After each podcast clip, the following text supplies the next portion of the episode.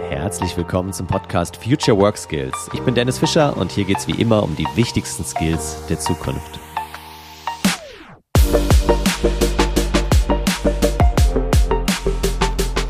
Ja, also vor knapp vier Wochen habe ich eine E-Mail bekommen, in der stand, hey Dennis, ich habe gerade deine Podcast-Folge Nummer 42 zum Thema So geht Storytelling gehört. Und wenn es dich interessiert, wie ein Werbefilmregisseur auf das Thema blickt und wie er gute Geschichten erzählt, dann lass uns doch mal quatschen. Und so habe ich mit Christian Grüner telefoniert. Wir haben uns richtig gut unterhalten, hat echt Spaß gemacht.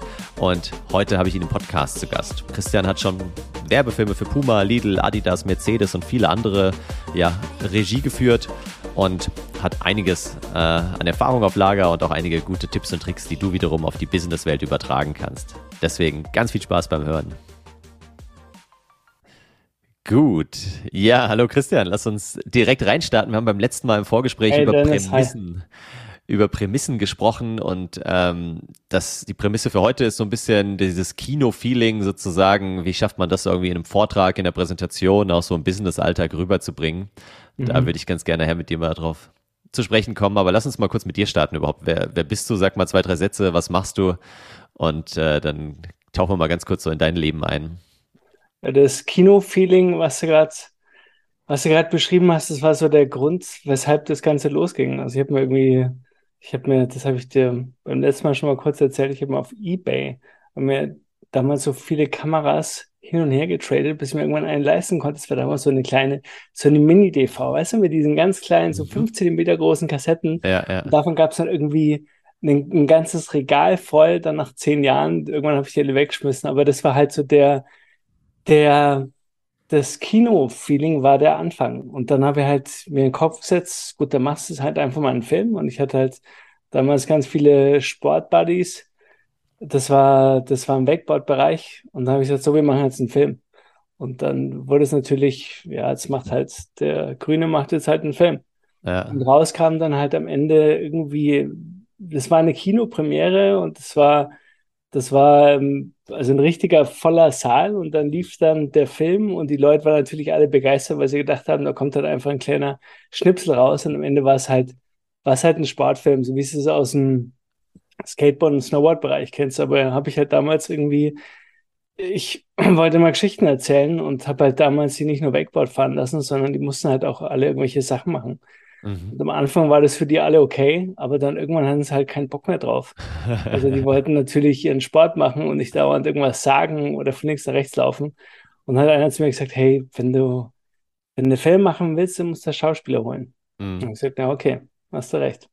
Und so ging es halt dann los mit, ähm, dann kamen die ersten Kurzfilme und dann gab es Dokus und Mittlerweile mache ich ganz viele Werbespots und probiere natürlich da diesem Hobby, was es nach wie vor ist, coolerweise. Also das Hobby hat, das hat ähm, nie aufgehört, auch wenn es natürlich der ganze Alltagsstuff, das macht ja keinen Spaß, aber so diese Essenz, eine Geschichte erzählen zu dürfen, das ist nach wie vor, ist es ähm, was geblieben, was mir einfach was mir halt immer, immer noch Spaß bringt. Ja, ja. Und ähm, ob du das mal in der Werbung machst oder in der Dokumentation, spielt gar nicht so eine große Rolle, wenn du dazu kommst, halt wirklich ähm, eine Geschichte zu erzählen. Ja. Also eine Verwandlung von einer Figur. Ja, genau, da gehen wir gleich noch ein bisschen genauer drauf ein. Das heißt, die beiden großen Bereiche sind Werbefilme auf der einen Seite, Dokumentationen auf der anderen Seite, richtig? Mhm, genau, Was also hauptsächlich sind es Werbespots. Ja. Und dann ähm, jetzt kommen aber immer mehr Dokus dazu und das eben, da wird es noch geschichtenlastiger. Genau, die letzte Doku hat ja sogar ganz gut abgeräumt, habe ich auf deiner Website auch gesehen, gell? Verschiedenste Preise bekommen. Da ging es um, sag mal gern zwei Sätze dazu. Ich fand super interessant, um einen Page-Turner, also die äh, Person, die ja auch beim Klavierkonzert äh, auf der Bühne sitzt und die Seiten umblättert, die aber niemand wahrnimmt, die am Ende einfach dann wieder still und leise von der Bühne schleicht, während sich dann die Pianistin oder der Pianist verbeugt und äh, den Applaus kassiert, gell? Ja, ist lustigerweise die Notenwender, der sagt ja immer kaum was. Und dann haben wir vor, vor, vor zwei Jahren gab es eine, in, auf Bayern 1 gab es eine, darf man sowas sagen? Wahrscheinlich. Ja, ja, klar. Aber gab es so eine, ähm, gab es einen Bericht über die Notenwenderin. Mhm. Und sie hatte erzählt, dass sie, okay, Notenwender, alles klar, der blättert Zeiten um. Das ist ja keine Kunst. Ja, und ja. dann wäre natürlich, wie bei so vielen Sachen, wenn du irgendwo einsteigst, dann ähm, stellst du fest, was halt der Notenwender irgendwie er ist nicht nur da, um Seiten umzublättern, sondern es ist der Wingman für den Pianisten, mhm. der das sozusagen ihn lesen muss, der genau sein Rhythmusgefühl und sein Taktgefühl braucht, der die Noten mitlesen muss und eigentlich das Konzert fast mitspielt. Und ähm, da es halt eine Figur ist, die sich im, die sich im Schatten bewegt, die niemand kennt und gerade eben zu der Zeit, die wir damals hatten, ähm, fand ich es einfach eine großartige Story, die man erzählen kann. Ja. Sozusagen eine Figur, die, ähm, die im, im Schattendasein ähm, eine undankbare Aufgabe hat und dann eigentlich, wo der Film halt dra drauf rausführt, dass du erkennst, wie dankbar er aber für die Aufgabe ist und was sie ihm gebracht hat. Ja. Also das war sozusagen diese, diese grobe Prämisse von dem Film. Und ähm, das hat halt natürlich Spaß gemacht. Aber dann, glücklicherweise habe ich, da, hab ich da jemanden kennengelernt, der halt auch noch, das war die perfekte Figur dafür ist. Weil mit Angelo war immer irgendwie, war mal was essen und dann meinte ich zu Angelo, hey, was magst du denn essen, was magst du denn trinken? Und Angelo meinte, er würde sich für ein Wasser interessieren. Also mhm. es zeigt irgendwie schon ein bisschen, dass der einfach sehr speziell ist und war und sich darüber vollkommen bewusst war. Ja. Und ähm, mit so jemandem dürfte es dann drehen und so eine kleine Geschichte erzählen. Ja, also war ein ja, also, cooles Setup. Genau, gerne anschauen auf deiner Seite oder auch bei Vimeo. Gell? Page Turner. Ähm, lass uns mal, oder, weil, weil wir gerade über Bayern 1 hast du erwähnt und mich interessiert auch sonst so für die Dokumentation, aber auch für deine Werbefilme. Woher kriegst du deine Inspirationen? Also klar, du hörst Radio, liest Zeitung und so, aber schaust du dir den ganzen Tag irgendwelche anderen Werbefilme an oder hast du irgendwelche YouTuber, denen du folgst oder keine Ahnung was? Wo, wo holst du dir so die Inspirationen her, auch dann wieder für neue Ideen, für neue Geschichten sozusagen? Ja, guter Punkt. Ich habe damals beim, beim allerersten, bei dem allerersten Wakeboard-Film habe ich ganz bewusst versucht, ich wollte mir überhaupt keine anderen Filme anschauen. Mhm. Ich wollte, dass es eigentlich komplett damals beim allerersten Mal, dass es aus mir möglichst rauskommt und dass ich halt in der Lage bin, was herzustellen, was ich, ähm, was sich für mich echt anfühlt. Und das hat ganz gut funktioniert. Aber die Wahrheit ist schon, dass du natürlich dir anguckst, was deine Kollegen machen und auf welchen Stil man gerade steht und worum es geht. Also das auch für die, ähm, um da auch einen Schritt weiter zu kommen. Also nicht nur für die Inspiration, du wirst ja nichts abgucken, aber du magst natürlich schon, was gibt es denn für neue Tools? Was haben denn die anderen neue Sachen entdeckt? Also das bringt was. Aber für die Ideen oder für die Inspiration ist es eigentlich in den Zustand reinzukommen, wo du da ziemlich bei dir bist und rausfinden kannst, was wichtig ist. Und da helfen halt, wie bei allen Sachen, wie bei allen Jobs wahrscheinlich, hilft es halt einfach nachzufragen. Ja. Also sowas wie, was, ähm, was ist es denn für eine Geschichte? Um was geht's da? Was ist den Leuten wichtig, also ja. den Figuren? Und dann fragst du so lange nach, bis du einfach auf was kommst, wo du sagst, ah, cool, das ist ein spannender Punkt. Und dann geht's weiter. Wie kann man diesen spannenden Punkt darstellen? Wie lässt es sich irgendwie neu, ähm, neu, neu darstellen? Und ähm, das sind also eigentlich die, die Fragen und eine Kombination vor allem mit, mit Musik, die du dir auf die Ohren drauf knallst und halt in deine Gedankenwelt abtauchen kannst ja, ja. und dann womöglich auf Ideen kommst, die es halt, ähm, die für dich und für auch dann für den Kunden natürlich dann sinnvoll sind. Ja, das ist also ein schöner Gedanke, weil es passt perfekt so zu meinem Motto fürs zweite Halbjahr. Ich habe mir nämlich auch vorgenommen, so ein bisschen mehr bei mir zu sein, mich mehr auf mich zu konzentrieren, weil ich auch jemand bin, der super gerne super viel konsumiert, ja, und Podcasts hört und noch Artikel liest und noch Bücher verschlingt und so. Aber du merkst halt irgendwann, entweder du kopierst einfach nur das, was die anderen halt haben, ja, weil du gar keine Zeit hast, selbst auf neue Ideen zu kommen. Oder ähm, du kommst gar nicht auf neue Gedanken so, äh, auf eigene, ja, weil du dich halt nicht mal mit dir selbst beschäftigst und deswegen ist es also sehr, sehr wichtiger Aspekt, das stimmt. Ähm, was ist denn so, wenn du zurückschaust äh, auf die letzten Jahre, was war vielleicht so das absurdeste Produkt oder die, die crazy, crazigste Anfrage auch für einen Werbefilm? Hast du vielleicht auch irgendwas abgelehnt, wo du gesagt hast, nee, jetzt irgendwie für, keine Ahnung, die AfD mache ich keine Werbespots oder was auch immer? Also. Gute Frage. Also die, ähm, wahrscheinlich beim letzten Beispiel, da hätte ich mir, da hätte ich mir auch bei, bei größerem Budget echt schwer getan, ja zu sagen. Ja, ja. Aber der, das, so das Spannendste, was ich da irgendwie gemacht habe, also diese Geschichte mit den Noten, wenn er die vorhin erzählt habe, die war schon recht bewegend, was halt, weil er halt, sobald du hergehst und einen Menschen dokumentieren darfst, bist ja du im Grunde der, der Voyeur, der einfach neben dran steht und zuschauen darf mit einer Ja. Kamera. Und der zeigt ja auch noch alles. Also du bist ja, bist ja der Spanner, der sich halt da reinsneaken darf. Und, ähm, und der Mensch sich dann auch, der alles von dir von sich preisgibt und wahrscheinlich du einen Zustand erreichst, den dir nach zehn Jahren Freundschaft mal irgendwann hinbekommst. Also dieses äh, äh, jemanden zu haben, der dann auch bereit ist, eine Doku zu machen und sich da auch so auszuziehen und so frei zu machen und das dir zu erzählen, was er denkt, das ist schon ziemlich ähm, ein, ein ziemlich spannender Zustand, wo man da dabei sein darf. Ja, das Deswegen war das doch eins der, der faszinierenden ähm, Filme, da, wo ich machen durfte. Oder ich habe mit den vor vier Jahren mit vier Schweizern so ein äh, so eine Doku gemacht, wo sie, wo sie über den Atlantik rudert sind. Ja, ja, genau. sie, Ja. es war so ein großer Contest und dort war das Ziel halt von, von Antigua nach ähm, oder von den Kanaren rüber in die Karibik zu rudern Ja. mit einem Boot.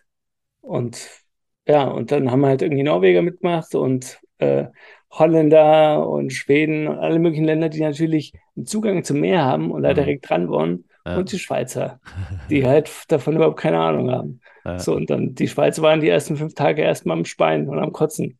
Und dann, und dann haben sie Gas gegeben und ähm, sind dann, sind dann Dritter geworden am Ende, haben also die Bestzeit im Vergleich zu den vorhergehenden Jahren haben sie geknackt. Ja, krass. Und das Spannende war halt, dass sie alle vier am Ende logischerweise ankommen sind, aber einer davon so als neuer Mensch. Den Ja. hat's ausgewechselt.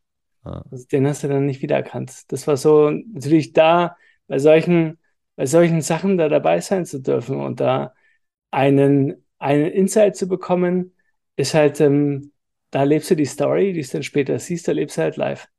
Ja. Und Ja. hat einen coolen Impact. Also auch Sachen, die man nicht vergisst. Ja, Das glaube ich. Aber lass uns doch da direkt mal eintauchen, so auch in das, in das Thema eben, wie erzählt man denn eine gute Geschichte? Was braucht es für eine gute Geschichte? Wie ist, wie sollte die Handlung aufgebaut sein? Weil ich glaube, an der, an der Schweizer Geschichte kann man es ja ziemlich gut festmachen, oder? Es gibt irgendwie die Helden quasi, äh, die, die irgendwie dastehen. Vielleicht gab es einen Mentor, weiß ich nicht, musst du sagen, der, der sie dann irgendwie auf dem Weg begleitet hat, so wie äh, Yoda und, und Luke Skywalker sozusagen. Ähm, auf jeden Fall gab es halt irgendwie krasse Hindernisse, krasse Probleme, die haben sie gemeistert und am Ende sind sie dann, zumindest einer von denen, als neuer Mensch quasi wieder aufgetaucht. Ist das so, so eine typische Storyline oder?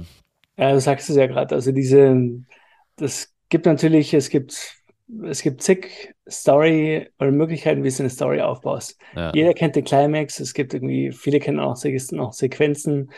Dann gibt es irgendwie ähm, Strukturen, die mit 15 Schritten arbeiten, andere arbeiten mit 8. Und ähm, für, ich habe, ich bin ja nicht, ich habe das nie gelernt. Ich komme halt aus dem Sportbereich raus und das war alles Learning by Doing und daher habe ich diesen ganzen schulischen Background nicht Ja. und ähm, kann das dir daher auch, bin ich da wahrscheinlich immer Anfänger, wenn ich irgendwie da bin und eine, eine Geschichte erzählen muss. Was mir aber irrsinnig hilft, ist einfach zu wissen, wo ich, wo ich hin will.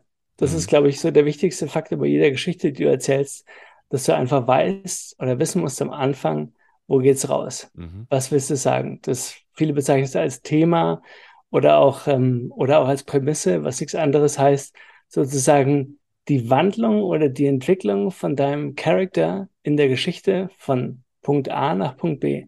Ja. Und die Entwicklung von dem Charakter, die passiert halt nur und tatsächlich nur, wenn er halt einfach ein Riesenproblem vor sich hat.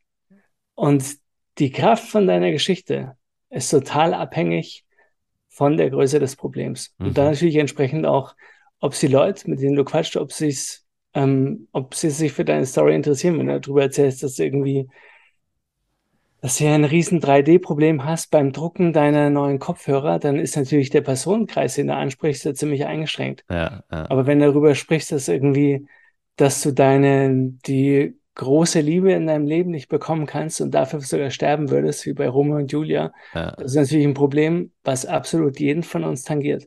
Ja. Und dann, ähm, dann wird's groß, weil das Problem groß ist, dann interessiert's Menschen und dann wollen sie halt auch deine Geschichte hören. Und ähm, bei dem, bei dem Beispiel jetzt mit den, mit den Schweizern ist natürlich in der Doku-Form ergeben sich die Prämissen und die, die Probleme Genau, die erst kann man ja nicht planen. Ja. Also im besten Fall machst du natürlich nicht, wenn du Ja. eine gescheite Doku machst.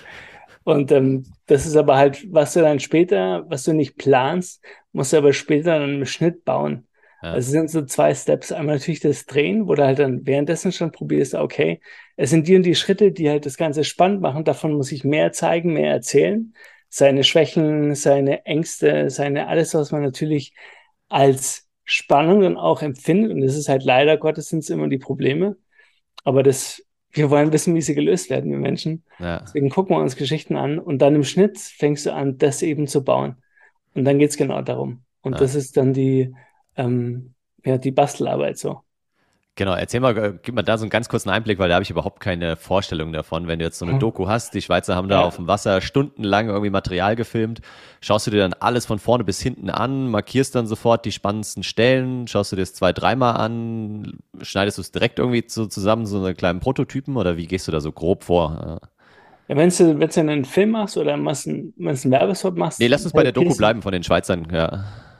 Also bei, ähm, bei der, nur noch ganz kurz, ganz kurz Ende zu führen, bei der, bei einem kurzen Projekt, egal ob es ein Werbespot ist oder nicht, ja. gehst du mal machst deine Selects. Also das heißt, du suchst dir die schönsten Bilder aus, weißt irgendwie, was du erzählen willst und dann ähm, packst du, machst du auch einen Selects, machst du einen Schnitt und dann geht es relativ schnell. Bei einer Doku wirst du dir die, oder jetzt hier bei dem, bei dem konkreten Fall bei den Schweizern haben wir die gesamte, den gesamten Inhalt, alles, was gesprochen wurde, runtergeschrieben und in Textform erstmal verpackt und dann sozusagen den Text, was sie gesagt haben, daraus ein Gerüst gebaut. Das Ach, heißt, krass, du bisher okay. hast sozusagen dein Drehbuch nicht fertig geschrieben, sondern du hast einen Haufen ähm, äh, Sachen mit dabei, die du fürs Drehbuch nicht brauchst. Und du baust ja aus dem, was sie gesagt haben, deine Story. Also es geht und, gar nicht um die Bilder im ersten Schritt, sondern eher um das, was Sie gesagt haben. Auch wenn Sie jetzt gerade irgendwas Spannendes gesagt haben und das Bild im Hintergrund war total langweilig so, oder? Genau. Also du gehst ja erstmal her und baust natürlich die, die inhaltliche Geschichte. Mhm. Du kannst ja die Bilder, kannst ja zu Inhalten dazu packen oder drüberlegen. Und diese ganze Doku wurde so gefilmt, dass man also, dass es, ähm, Dokus werden oft gemacht wie Hörspiele. Mhm. Also du gehst her und packst sozusagen die Figur in einen neutralen Raum rein, wo er was erzählt. Ja. Da natürlich, da ist er entspannt, da kann er entspannt erzählen. Du kannst mit irgendwie zwei, drei Kameras abschießen, kriegst den Inhalt. Ja. Aber die Doku, die wir damals gemacht haben, war schon so der, der Ansatz, wie es jetzt gefühlt immer häufiger gemacht wird, dass die Inhalte nicht in neutralen Räumen erzählt werden, sondern dass die Inhalte selbst ähm, dir ein Bild davon geben, wie der Typ funktioniert und wie er denkt. Sprich, mhm. die Inhalte wir haben sie nicht gefragt im neutralen Raum, wieso im Rudern wichtig ist, sondern wir haben ihn dabei gefragt, wenn er gerade trainiert hat, wenn er gerade mhm. Auto gefahren ist, wenn er gerade unterwegs war. Ja. Und ähm, dadurch haben sozusagen die Inhalte waren dann connected mit, ähm, mit den Bildern oder halt, du hast zumindest beim, beim Gucken konntest eben auch spüren und sehen, wie der Typ denn seinen Inhalt rübergibt. Weil das ist ja, deswegen gucken wir ja Filme an. So. Ja. Wir ja. wollen ja nicht nur wissen, was er sagt, sondern vor allem auch, wie er sagt. Also und ähm, von der Struktur eben ist es, ähm, wird so aufgebaut, dass du halt erst die Inhalte baust und die halt dann eine daraus, eine Story baust und dann die Bilder logischerweise dazufügst. Ja. Okay. Ja, das ist interessant. Ja, wie du schon sagst, man muss ja nicht immer, Bild und Ton muss ja nicht immer übereinstimmen, sondern du kannst ja dann irgendwie die auf dem Meer zeigen und den Ton, den er halt vielleicht wo ganz anders gesprochen hat, aber das Bild war an der Stelle schlecht oder langweilig und dann legst du den unter ein anderes, interessanteres Bild drunter und so. Ja, ja genau. Ja, was ich letztens gehört habe von einem äh, Coach, weil ich ja eben auch auf der Bühne stehe und, und da ja Geschichten auch erzählen darf, natürlich mit, mit irgendwie Fakten und Inhalten kombiniert, aber das, was am Ende meistens hängen bleibt, ehrlicherweise bei den Menschen sind, die sind die Stories so. Und was ich halt die letzten Jahre gerne gemacht habe, ist dann so eine Geschichte so mega ausführlich erzählt, bis ins letzte Detail. Und dann hat er mir gesagt, hey Dennis, überleg doch mal, denk mal wie so ein Kameramann eben oder wie ein Regisseur. Überleg dir mal, was sind so wirklich die Aufnahmen, die du jetzt im Fernsehen sehen würdest äh, und erzähl nur die, weil alles andere ist halt auch langweilig fürs Publikum. Also dieses Denken in Kamerabildern. Und da frage ich mich so, wie kann man das lernen? Hast du da irgendwelche Tipps für uns?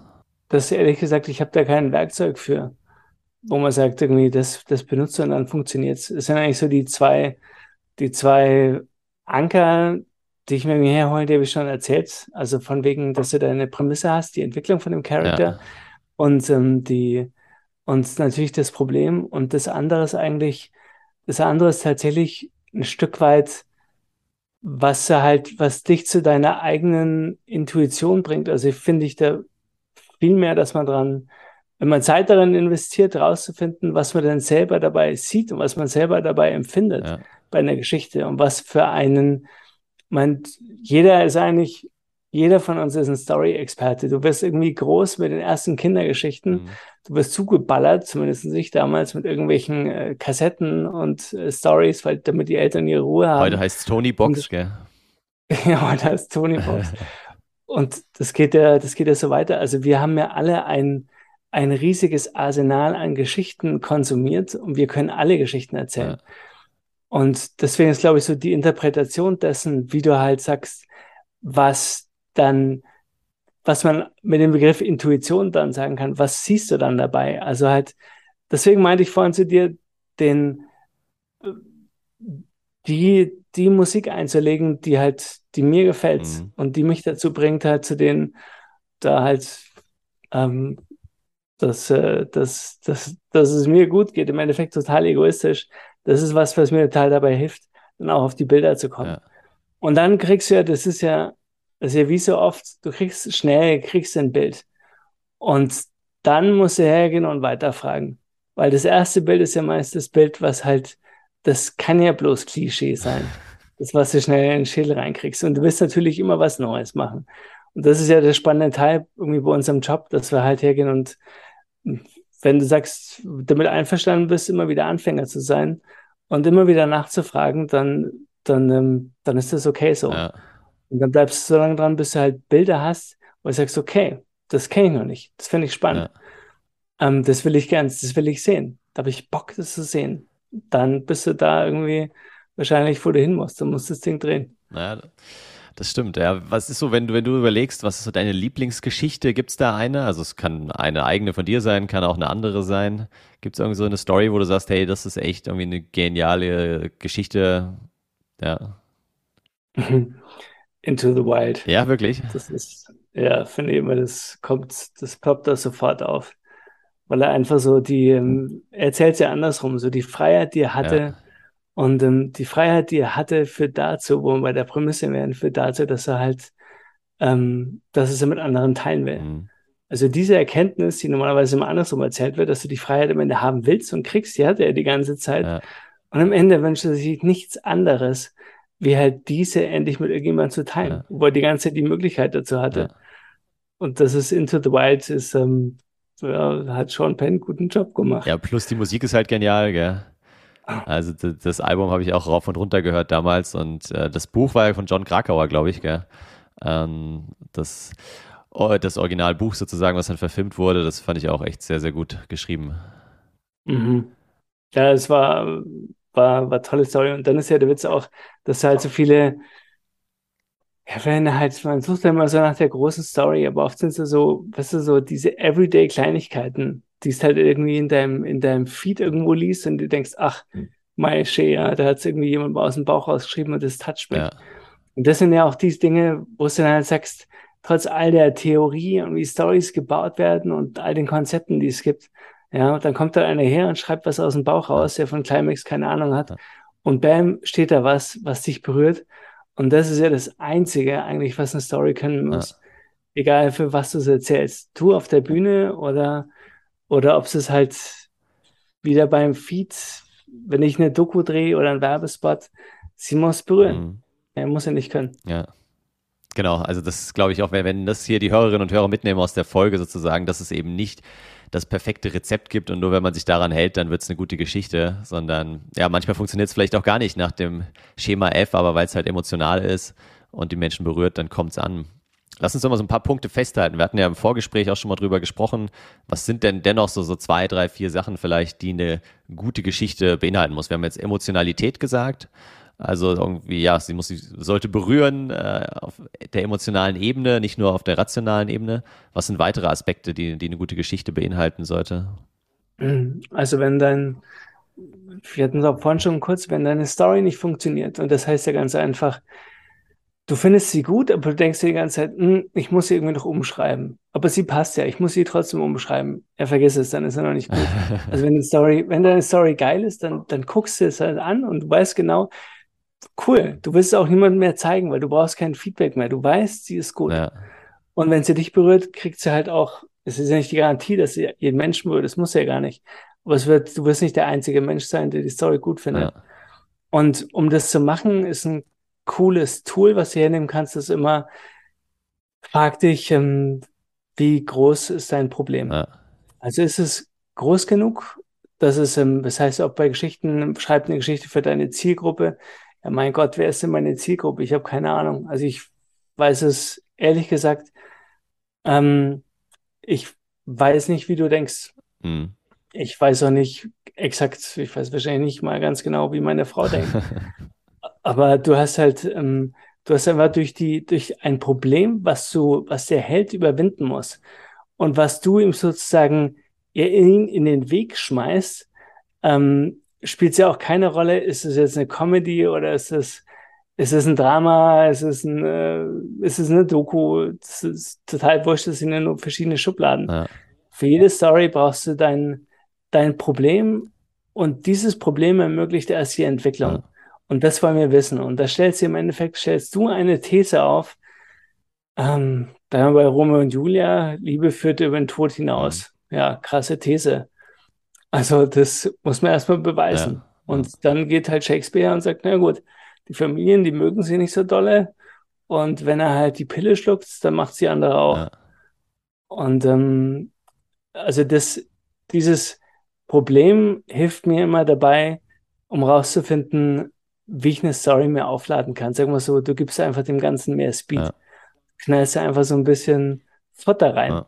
Damit das Ding, wo du sicher sein kannst, dass sich da mehr Menschen dafür interessieren, weil du halt über etwas sprichst, was Menschen beschäftigt. So. Ja, also um, ähm. genau, möglichst großes Problem haben, Emotionalität haben und ist nicht sowas wie auch Authentizität irgendwie, dass man halt auch spürt, dass es eine, also muss nicht immer eine wahre Geschichte sein, aber wie du sagst, man merkt ja auch bei Dokumentationen, finde ich manchmal, wenn die so ein bisschen geskriptet sind oder wenn man sich vorher vielleicht schon so eine gewisse Handlung überlegt hat, ich finde, das ja, merkt man, merkt man dann schon immer wieder. Und diese ganzen ja, Reality-Sendungen im Fernsehen kann ich eh nicht anschauen, wo die einfach Texte auswendig lernen und so tun, als wäre es irgendwie wirklich geschehen.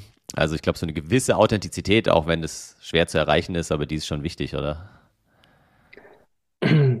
Authentizität ist natürlich leicht, wenn du davon, wenn du sagst, du dokumentierst irgendwas, weil da wird ja nicht viel inszeniert. Ja. Das ist natürlich dann schwer und das ist immer so der, der wackelige Punkt, wenn du einen Werbespot machst und du sagst, du hast eine Marke und willst sie authentisch darstellen, ähm, ist natürlich schon mal so ein leichter Widerspruch in sich, weil du bist ja als Marke natürlich erstmal bist du ja etwas, ähm, etwas darstellen und musst etwas darstellen. Du musst am Ende musst ja etwas verkaufen, du musst ja einen Gewinn machen. Ja damit du deine Mitarbeiter bezahlen kannst.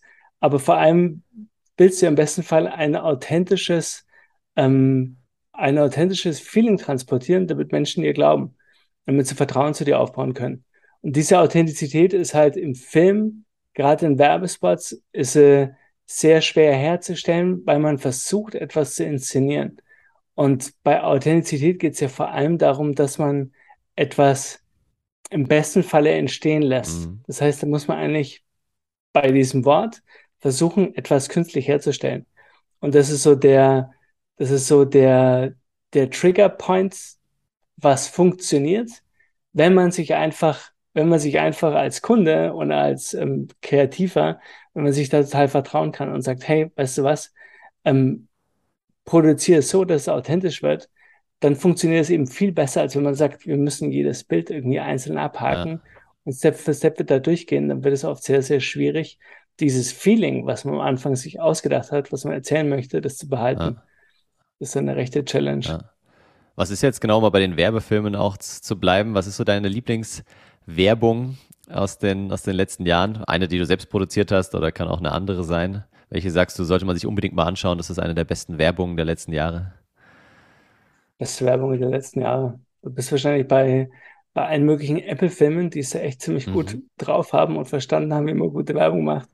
Ich habe gerade dann ähm, gerade einer, der, der ist allerdings ein bisschen länger anzugucken, kann sich ja die neue Mercedes, ich weiß nicht, was es für eine ist, V-Klasse, X-Klasse, irgendeine Klasse, mhm. wo sie eine Dokumentation gemacht haben, ähm, wie der neue Mercedes-Spot entstanden ist. Und dort ist halt die Geschichte von dem Regisseur. Ah, okay. Deswegen hat es ja, mir ja. natürlich gefallen, irgendwie, was dann fühlst du dich so ein bisschen da abgeholt wieder in deinem Thema. Und wie er halt sozusagen die neue Karre inszeniert. Und Mercedes ist halt, die Agentur ist so schlau hergegangen, es war Antonio, glaube ich, und haben halt diesen, äh, diesen Product Porn, haben sie halt abgefeiert, während die Geschichte erzählt worden ist. Und das war natürlich eine sexy Darstellung der neuen Karre mhm. mit allen Features, mit allen Details, die du sehen konntest, während halt die Geschichte erzählt wird. Ja. Also fand ich als Tool oder als sozusagen Gedanken, einen Werbespot zu erzählen, war ein großartiger, ähm, war eine großartige Idee. Ja, das ist cool, so ein bisschen der Blick hinter die Kulissen. Gell? Ja, ja, weil du genau, weil es natürlich auch, es wurde ja dramatisch dargestellt. Also das war ja das Thema vorhin bei Dokus. Ja. Du gehst ja nicht her und dokumentierst eins zu eins, sondern versuchst natürlich es wurde inszeniert, diese Doku, aber es macht ja Spaß, was sozusagen in diesem Making-of-Rahmen passiert. Ja, ja. Und dadurch halt so einen leicht echten Touch kriegt, beziehungsweise humoristischen Touch, weil es natürlich voll überzogen wurde. Ja. Aber ähm, allgemein Werbespots, die natürlich, die natürlich nicht mehr hergehen und sagen, wir, wir wollen was, wir wollen was triggern, wir wollen irgendwie was funky darstellen, sondern wir wollen Werte transportieren. Mhm. Und wir sagen, hey, das Leben ist für uns so und so. Dadurch nicht deine Marke mit einem Wert auf und gibst wieder, was du denkst, sondern siehst halt auch die Leute an, ja. die halt sagen, das, ähm, ja, da, so denke ich auch. Ja. Da fühle mich abgeholt. Genau, das willst du ja auch, wenn du irgendwo eine Präsentation hältst im Unternehmen, wenn du irgendwo auf der Bühne was vorstellst. Also am Ende geht es ja auch schon immer wieder darum, deine Werte durch die Geschichte zu transportieren, auch so ein bisschen ja, wo, ich habe mir letztens überlegt, wo, worum geht es bei einer Werbeanzeige, ähm, bei einem Werbevideo am Ende um zwei Dinge, entweder direkt verkaufen oder halt Branding. Also erstmal Markenaufbau. Und mhm. das, wenn man es überträgt jetzt wieder auf die Businesswelt, ist ja auch bei vielen so, die halt in der Präsentation entweder was verkaufen wollen, ihren Mitarbeitern, ihrem Team oder nach oben hin der Geschäftsführung oder wem auch immer oder den Kunden. Oder sie wollen sich halt einfach erstmal auch positionieren, vielleicht zu einem Thema, wollen sagen, hey, dazu bin ich auch irgendwie spruch, sprechfähig und äh, das sind so die beiden ja, großen Bereiche, glaube ich, die, die sich auch aus der Werbewelt dann auch auf die Businesswelt übertragen lassen, denke ich. Ja, tatsächlich mal beim Verkauf. Verkauf ist ja nichts anderes wie Storytelling. Mhm. Beim Verkauf gehst du her und sagst, oder beim Marketing, du bist natürlich möglichst, ähm, du versuchst das Problem rauszufinden deines Kunden und versuchst es zu lösen mit deinem, mit deinem Produkt, was du ja. hast. Und eine Geschichte ist genau das Gleiche. Ja. Eine Geschichte geht her und versucht halt irgendwie, dass der Darsteller in Form, ist nicht der Kunde, es ist ein Darsteller, wie er sein Problem löst und wie er sich dabei entwickelt. Ja. Und diese Entwicklung ist halt das, was du, weil du vorhin noch meintest, was sind denn so die Tools, die du brauchst, dass entweder findest du es irgendwann raus, wenn du deine Geschichte schreibst, du musst es ja nicht am Anfang wissen, aber wenn du damit startest, bringt's, spart's dir einfach viel, viel Zeit, ja. wenn du am Anfang bereits weißt, hey, er ist ein, ähm, er ist ein total sensibler, sensibles Häschen und gewinnt am Ende sein Selbstvertrauen, ja. was ihm ermöglicht, irgendwie seinen, endlich seinen Traumjob zu machen. Ja. Und wenn du das weißt, diesen einen Satz am Anfang, bisschen lang gerade formuliert, dann wird sich deine Geschichte wesentlich leichter runterschreiben lassen. So. Ja, genau, diese, diese wirklich, ja, wie du schon sagst, die Prämisse oder die Kernaussage und dieses Problem und auch die, die Lösung am Ende in einem Satz zusammenzufassen. Ich glaube, das sollte vor jeder gesch guten Geschichte am Anfang stehen. Und dabei aber, und das ist, glaube ich, ein wichtiger Punkt, nicht zu sagen, ich bin der Held in der Geschichte, sondern der Held ist ja dann immer der Kunde in dem Fall. Und den nehmen wir halt mit auf eine Reise. Der fährt dann in der neuen Mercedes, was auch immer, klasse rum und fühlt sich äh, deutlich besser und hat mehr Status und Ansehen und so weiter. Und nicht ich als Mercedes bin der Held in der Story, weil sonst denken die Kunden, ja, what's in it for me so. Also. Ja, ähm, was, was wollte ich dich noch fragen? Ich überlege gerade. Ach so, genau. Wir haben gerade über, über Autowerbung und so gesprochen und ich habe nur letztens gehört, dass, also meine Patentante arbeitet auch in der Werbebranche so und durfte früher auch auf irgendwelche coolen Filmdrehs dann auch mal ins Ausland fliegen äh, oder jetzt eine Freundin von uns, die durfte jetzt nach Barcelona oder so. Äh, ja, das gibt's ja immer weniger, glaube ich, weil immer mehr halt auch in Studios gedreht wird. Dieses Auto wird irgendwo auf eine Plattform gestellt vor eine riesen Greenscreen und dann kann man das meiste auch digital abbilden. So, was sind denn sonst so die Trends, die du mitbekommst? Das würde mich mal interessieren, die sich so in der, in der Werbefilmindustrie, Branche gerade irgendwie durchsetzen und wo geht das hin in den nächsten Jahren? Wird dann irgendwann alles nur noch computeranimiert oder was, was sind so die Themen, die dich da vielleicht auch gerade umtreiben? Also tatsächlich, diese, ich bin ganz froh, dass es, es gab ja früher, gab es wahrscheinlich noch die Zeit, wo man als Filmmacher noch lieber gewesen wäre mit den ganzen wilden, ganz, ganz, ganz wilden Partys. und ich dürfte aber auch noch irgendwie in meiner Zeit, darfst nach wie vor, darfst du umeinander fliegen und nach Südafrika, weil da nach wie vor eben das, das tolle Licht ist ja. und darfst da drehen. Es macht natürlich riesen Spaß und vor allem haben sie großartige Crews da unten, wo, wo, wo sich die meisten hier irgendwie eine Scheibe abschneiden können. Aber die Entwicklung geht ja ganz klar durch digitale Studios, die wir mittlerweile haben, wo wir also Hintergründe so oder wo sie Hintergründe so konstruieren lassen, dass du keinen Unterschied mehr siehst, siehst ob du real am Set ja. bist oder jetzt im Studio. Und deswegen sind natürlich die ganzen Autodrehs, die jetzt also alle schon im Studio passieren können, im Hyperbowl, mhm. wo also durch, ähm, durch Screens nicht nur der Hintergrund projiziert wird, sondern das, der wichtige Faktor ist also auch das Licht, was vom Hintergrund ja kommt, ja. also auch auf die Karre, auf, der, auf dem Auto reflektiert wird. Und dadurch ist es jetzt die Möglichkeit, oder hat man die Möglichkeit, Sachen echt herzustellen. Und mittlerweile gibt es ja auch Charaktere, irgendwie beim, beim letzten Spot, war, war ähm, das war vor, vor, vor drei, vier Monaten, war irgendwie die Frage, ob wir einen Vogel real drehen wollen oder ob wir den Computer animiert herstellen können. Aha.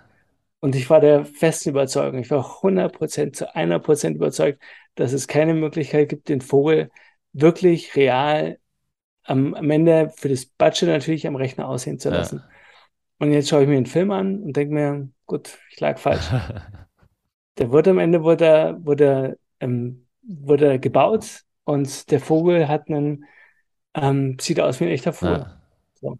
Und das hat aber nicht nur, dass es in der Tierwelt funktioniert, was irgendwie schon seit ein paar Jahren geht, sondern auch mittlerweile bei, bei uns Menschen. Ja. Also es gibt bereits Videos, die, die, ähm, wo Menschen so gut inszeniert werden oder so gut am Rechner gebaut werden, dass du nicht mehr in der Lage bist, einen Unterschied festzustellen, ob es eine echte Figur ist oder nicht. Ja, genau. Und dem, ähm, wie viel Zeit man dem geben muss, das weiß ich nicht, aber es ist eben eine Entwicklung, logischerweise, dass natürlich irgendwann wird die Technik dann auch interessanter oder kostengünstiger sein, als wie sowas real zu drehen, weil der Aufwand ist ja nach wie vor da, dass du ja.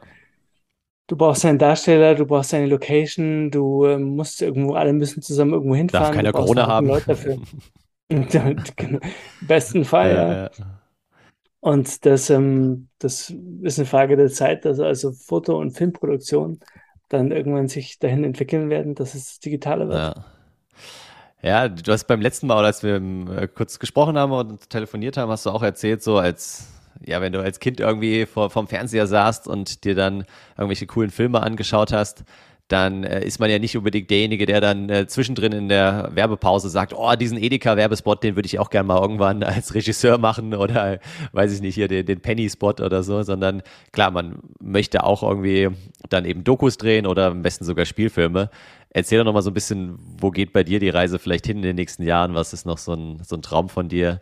Und was, was wäre das vielleicht für ein Spielfilm, den du gerne drehen würdest? Da bist ja, da bist du natürlich bei dem ähm, du bist ja bei dem Trigger, genau das. Also du fängst ja, du fängst ja nicht an, in das Business einzusteigen, weil du sagst, hey, der neue, der neue Granini-Spot, wobei die Granini-Spots, die waren cool mit diesem Jingle, die vermisse ich so ein bisschen, diese, diese Songs, die sie mal damals dabei hatten. Aber ähm, es ist natürlich noch den, den, ähm, den Spielfilm zu drehen oder den, den Kinofilm, den, ähm, wenn alles gut läuft, kommt sogar Ende nächsten Jahres, kommt dann der, der erste raus. Okay. Und, ähm, und das ist halt logischerweise, das ist noch so der, der offene Punkt. Ich habe irgendwie lange Dokus gemacht. Ich habe auf dem, ich habe noch nie ein Musikvideo gedreht. Ah, okay. Das ist tatsächlich, wo der viele auch herkommt, das, das ist bei mir nie passiert, ist aber nicht schlimm. Und ähm, der Spielfilm, das war natürlich noch so das große Thema, wo du halt tatsächlich, wo du tatsächlich mal hergehen kannst und kannst der Geschichte erzählen. Und ähm, das Thema ist noch offen und äh, mal schauen, vielleicht wenn wir das nächste Mal ratschen, dann können wir über den Film ratschen. Ja, gerne. Ja, du hast ja auch erzählt, der, der Regisseur von Her, von dem Film Her, der hat auch mit, mit Werbevideos angefangen, ja, und sich dann da quasi hingearbeitet, so. Ja, Spike Jonze. Ja. Also war, war ja damals irgendwie so der, der Skateboard, Skateboard-Filmregisseur hat, ähm, hat die Jungs durch, ähm, durch Wände durchfahren lassen, also nicht durch echte Wände, sondern halt durch gebaute Wände. Sie sind abgesprungen von irgendwelchen Treppen, hat er hinten echt, der hinter ihnen echte Explosionen hochgejagt, dass sie teilweise von ihren Skateboards geflogen sind. Also es waren keine Special Effects, sondern es waren echte ah, Effekte. Es war real. Und es war alles in super Slow-Mo aufgenommen. Und war eigentlich auch so der, einer der großartigsten Skateboard-Filme. Für ihn habe ich vorher schon über zehn Jahre alt. Und ähm, er hat halt, er hat damals den Film Hör gedreht. Vielleicht gehört er auch mit dazu, zu den, zu den Top 10, ja. zu meinen Top 10. Ja. Die ähm, fand ich großartig inszeniert. Und wenn du ihn hörst, wie er, er darüber spricht, ist es aber nicht, dass du den Spielfilm drehen willst, sondern eigentlich sagst, ich muss wieder dahin zurück und die kleinen Dokus drehen. Sprich, den Effekt natürlich, den du hast, je größer das Problem, äh, das Problem, genau, je größer das Pro Projekt wird, desto größer auch das ja, Problem und ja. desto mehr Menschen musst du oder muss sogar eben jemand wie er von seinem Projekt überzeugen. Und dieses, dieses kleine, hey, ich finde einen Typen, der kann geil Trampolin springen und ich gehe raus mit einer Kamera und erzähle seine Geschichte und lasse mir ein paar, paar Bilder einfallen das ist halt so dieses ganz puristische, so wie man irgendwie, wie ich auch damals bei mir angefangen hatte, was halt auch den oft mit dem, mit dem großen Spaß verbunden ist, weil du halt ganz spontan, ganz aus dem Bauch raus dein Produkt herstellen kannst. Ja, ja. Und wie wir halt vorhin hatten, hörst du bloß auf deine Intuition. Mehr gibt's ja. nicht. Du musst nicht. Du kannst bloß. Und ähm, diesen Zustand, das ist halt irgendwie immer die große Challenge oder die, wenn das funktioniert, ist auch in der Dokumentation oder mit einem Kunden sowas herzustellen. Dass du sagst, hey, wir wissen genau, wo es hingeht. Und wir machen jetzt, wir hören halt mehr auf den Bauch wie auf den Kopf. Mhm. Da kommt oft was bei raus, was halt, ähm, wo der Bauch den Kopf schlägt. So. Ja, ja. Da tut der Kopf sich echt immer hart mitzuhalten. Ja, ich glaube, das, das passt auch den ganzen Podcast ziemlich gut zusammen. So, Bauch schlägt den Kopf, wo was ja so, ja, das, das Ziel auch vom Storytelling ist, dass man halt eben nicht mit Zahlen, Daten, Fakten und schönen PowerPoint-Präsentationen überzeugt, sondern am Ende das Bauchgefühl auch irgendwie anspricht und die Leute emotional mitnimmt, so auf die, auf die Reise. Äh, genau, wir sind schon fast am, am Ende angelangt, wenn ich mal so auf die Zeit schaue, aber ähm, vielleicht noch eine oder zwei Abschlussfragen. Du hast äh, schon gesagt, du hast dir viel selbst beigebracht, bist ein krasser Autodidakt in dem Bereich. Nichtsdestotrotz hast du mir beim letzten Mal auch so ein, zwei Bücher genannt. Was wären denn so ein, zwei Buchtipps vielleicht für unsere Hörerschaft, wenn man sich mit dem Thema Storytelling oder genau generell Geschichten, Dramaturgie und so noch ein bisschen auseinandersetzen möchte? Was kannst du da ans Herz legen? So, bevor ich jetzt einen Schmarrn erzählen musste, zwei Sekunden auf Stopp drücken, weil ich will den Namen ja, will gerne. korrekt aussprechen. gerne, gerne. Das äh, können wir im Nachgang rausschneiden oder wir können es auch lassen. Mal gucken, wie lange er für die zwei Sekunden braucht, um die Bücher zu holen. Aber ich werde sie auf jeden Fall auch in den Show Notes verlinken. Also da keine Sorge, da könnt ihr auch die Buchtipps nochmal nachlesen und nachschlagen. Also absolutes Lieblingsbuch. Und ich habe viele von diesen, viele von den Büchern gelesen, wie man schreibt. Es ist echt ein langes Buch. Also dafür, dass es eigentlich nur eine Aussage hat. Darum geht es ja. Das ist von Laios Egri, dramatisches Schreiben. Mhm. Und das ist, dass er halt diese ganzen Konzepte, wie man Geschichten schreibt, eben in diese eine Prämisse zusammenpackt. Mhm. Da findest du auch gleich am Anfang das Beispiel von Romeo und Julia. Mhm. Kann ich nur empfehlen. Okay, und dafür hat er ein ganzes dickes Buch geschrieben für die eine Aussage. Das ist auch eine Leistung. Ja. Ja, aber danach, danach kapierst du natürlich diesen ganzen, äh, hast du es danach aus allen Richtungen auch kapiert ja. so. Ja. Also, ähm, das würde ich mir, das lese ich mir auch gerne nochmal durch. Okay, dramatisches Schreiben von Laios Ekri. Perfekt. Mhm, Schicke ich da. Kann man gut verlinken. Ja, aber Dennis, ich hätte auch noch eine Frage. Ja, logisch. Ich meine, du bist ja, du, du bist ja, sagst du selber, du bist ja der Geschichtenerzähler. Was ist denn für dich so der Faktor bei einer Geschichte? Nach was bist du da immer auf der Suche? Mhm. Also, was ist für dich der Punkt bei einer Story, wo du sagst, den brauche ich, damit es dann auch bei mir knallt? Ja, ich glaube, aber weil ich mich auch damit viel beschäftige in den letzten Monaten und wir haben es jetzt noch gar nicht angesprochen, das ist das Thema Humor. Also ich finde immer, klar, irgendwie so emotionale, dramatische Geschichten sind auch aufwühlend und so, aber ich finde gerade, wenn du jetzt irgendwie auf jemanden auf der Bühne hast und das ist irgendwie, sollen auch ein bisschen eine lockere Veranstaltung werden, da so einen mhm. gewissen Humor mit reinzubringen, ohne es jetzt ins Lächerliche oder ins Fäkale oder wo auch immer hinzuziehen, sondern einfach so ein bisschen, ja, intelligenten, cleveren Humor, das finde ich extrem wichtig und gerade wenn ich mir auch so TED Talks anschaue, was ich viel mache, dann sind die meisten richtig guten am Anfang immer erstmal lustig und werden dann hinten raus ernst. Und ich glaube, aber sag du gerne, ob das so stimmt, ich glaube, über diesen Humor öffnest du halt erstmal so die Menschen, du öffnest die Herzen quasi, du schwingst dich so ein auf, auf eine Wellenlänge so ein bisschen und wenn sie dann mit dir lachen und ihr gemeinsam lacht, dann äh, hast du sie sozusagen am Schlawittchen und dann kannst du ihnen vielleicht auch irgendeine ernstere und, und wichtige Botschaft mitgeben. Wohingegen, wenn ich erst mit der wichtigen Botschaft komme und sage, ah, ah, ah, erhobener Zeigefinger und hinten raus versuche ich dann nochmal lustig zu sein, habe ich schon selbst die Erfahrung gemacht, das, das geht eher nach hinten los. Ja. Ja, das haben wir jetzt super gemacht in unserem Podcast. Inwiefern? Naja, weil es, wir sind ja nur lustig gestartet. also das ist vielleicht, das ist ja bei einer, vor allem finde ich das aber tatsächlich so, wenn du jemand auf einer Bühne zuschaust, da bringst du, das ist natürlich dieses, das coole System, wenn er erst locker daherkommt und dann wird er so richtig deep, der Typ, mhm. und überrascht dich dann voll. Mhm. Bei einer, ähm, bei einer, bei einer Geschichte, ich bin, ich bin ein total unwitziger Typ, deswegen versuche ich immer möglichst wenig Witze zu machen. Ja. Aber diesen, diesen Humor, wo du sagtest, also diese kleine Twist, wo es sich immer wieder rausreißt. Das ist natürlich bei, bei ähm, sagen wir mal, der, der Wechsel, der unerwartete Wechsel in der Stimmung, der es immer hilft, ähm, Dynamik reinzubringen in die mhm. Geschichte. Stimmt. Also deswegen absolut essentiell. Du kannst es ja sagen, durch einen, durch einen Riesenunfall, durch einen ähm, super, durch einen tollen Gag, durch, einen, ähm, durch ein nur schwarzes Bild, wo du gar nicht weißt, wieso es steht ein schwarzes Bild. Ja. Aber es braucht immer mal wieder so eine kurze Pause dafür, das ist vielleicht so das, das Element dafür, dass du mal ganz kurz hast, Abstand zu nehmen oder Luft zu holen, dann wieder reinzugeben. Wenn du natürlich nur beballert wirst mit einem Thema, das hältst du nicht lang durch. Ja. Und das, was halt gute Filme können oder gute Geschichten, dass sie dich da halt immer wieder zur richtigen Zeit mal ganz kurz schnell woanders hinholen, ablenken. Das gleiche, was du mit deinen kleinen Kids machst. So, wenn sie irgendwie heulen und wenn sie keinen Bock mehr haben, ja, dann erzählst du uns, ach, da schau mal, hier, die Lampe geht an und an aus. Oh, Lampe, an und aus.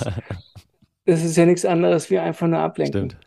Und ähm, Humor ist ja natürlich ein großartiges Mittel, weil du das kannst, das, ähm, das zu machen. Bei Werbespots weniger zu diesen schnellen, kurzen Twist zwischendurch. Du machst es am Ende und bei einer Doku aber logischerweise klar. Da bist du auf einer Länge, wo du es einfach ja. brauchst. Immer wieder diese Unterbrechungen, diese Ablenkungen. Ja. Nee, sehr, sehr schön. Ich glaube, da mache ich nochmal eine eigene Podcast-Folge zum Thema Humor. Mal gucken, wen ich, wen ich da dann einlade und dann schicke ich sie dir gerne zum, zum Anhören. Aber vielen, vielen Dank, Christian, ja. Höre ich mir, hör ich mir auf alle Fälle an, vielleicht bringt das ja was. Hat, hat echt Spaß gemacht. Äh, ich glaube, wir sind ganz gut in, in die Themen äh, eingestiegen. Ich hoffe, ja, diese Kernbotschaft äh, von dir ist rübergekommen, nämlich eben den, den Bauch äh, vor dem Kopf und wie kriegt man die, das Kino-Feeling denn so in, in die Vorträge rüber, haben wir, glaube ich, auch ganz gut drüber besprochen. Das Problem muss größt genug sein, ja, man braucht eine Emotionalität, eine gewisse Authentizität und am Ende aber immer wieder auf, eher auf sich selbst hören und weniger auf das Außen. Äh, das letzte Wort gehört dir. Willst du noch irgendwas an mich, an die Hörerinnen und Hörer loswerden? Dann wäre jetzt der richtige Zeitpunkt. So. Hm. Ich meine, Dennis, du hast es, du hast es, ähm, du hast es cool kompakt zusammengefasst, wahrscheinlich, wie ich da noch gar nicht drüber nachgedacht habe. Und jedenfalls, ähm, meine Message wäre immer so dieses ähm, auf die, wenn, wenn du sagst, wenn du sagst, Kopf aus, Bauch an, dann ist es ja oft, dass man die Intuition oder dass das Wissen so wahnsinnig wichtig erachtet wird. Und das ist halt mit der eigenen Intuition, die man halt nur selber hat. Du bist der Einzige, der so denkt, wie du denkst. Und das ist ja eine irrsinnige Waffe, die man einfach brutal unterschätzt. Mhm. Weil es ist das coolste Tool, was du halt hast, einfach. Was in deinem Schädel wahrscheinlich abgeht. Also, wenn man jetzt nur, was in deinem, was in deiner Welt da passiert. Ja. Deswegen, hey, vielen Dank, Dennis, dass wir da heute einmal eine Runde ratschen konnten. Und ich freue mich schon auf den, auf den Comedy-Podcast. da wird über mir anhören kann, wie es mit Humor funktioniert. Sehr schön, danke dir nochmal. Und Zeit. genau, geht auf jeden Fall auf Christian Grüner, also grün wie die Farbe, nur mit UE. Äh, auf seiner Website christiangrüner.com, da findet ihr auch den Dokumentarfilm zum Page Turner, findet die Dokumentation mit den Schweizern, die übers, über den Atlantik gerudert sind und viele seiner guten und bekannten äh, Werbespots. Also viel Spaß dabei und danke dir, Christian. Ich stopp, drück mal auf Stopp. Eigentlich müsste ich jetzt dieses Lied Herz über Kopf von Joris einspielen, fällt mir gerade auf. Ja, ich glaube, das war so die Kernaussage. Ich hoffe, du konntest einige spannende Denkanstöße mitnehmen und freue mich, wenn wir uns nächste Woche wiederhören. Alles Gute bis dahin.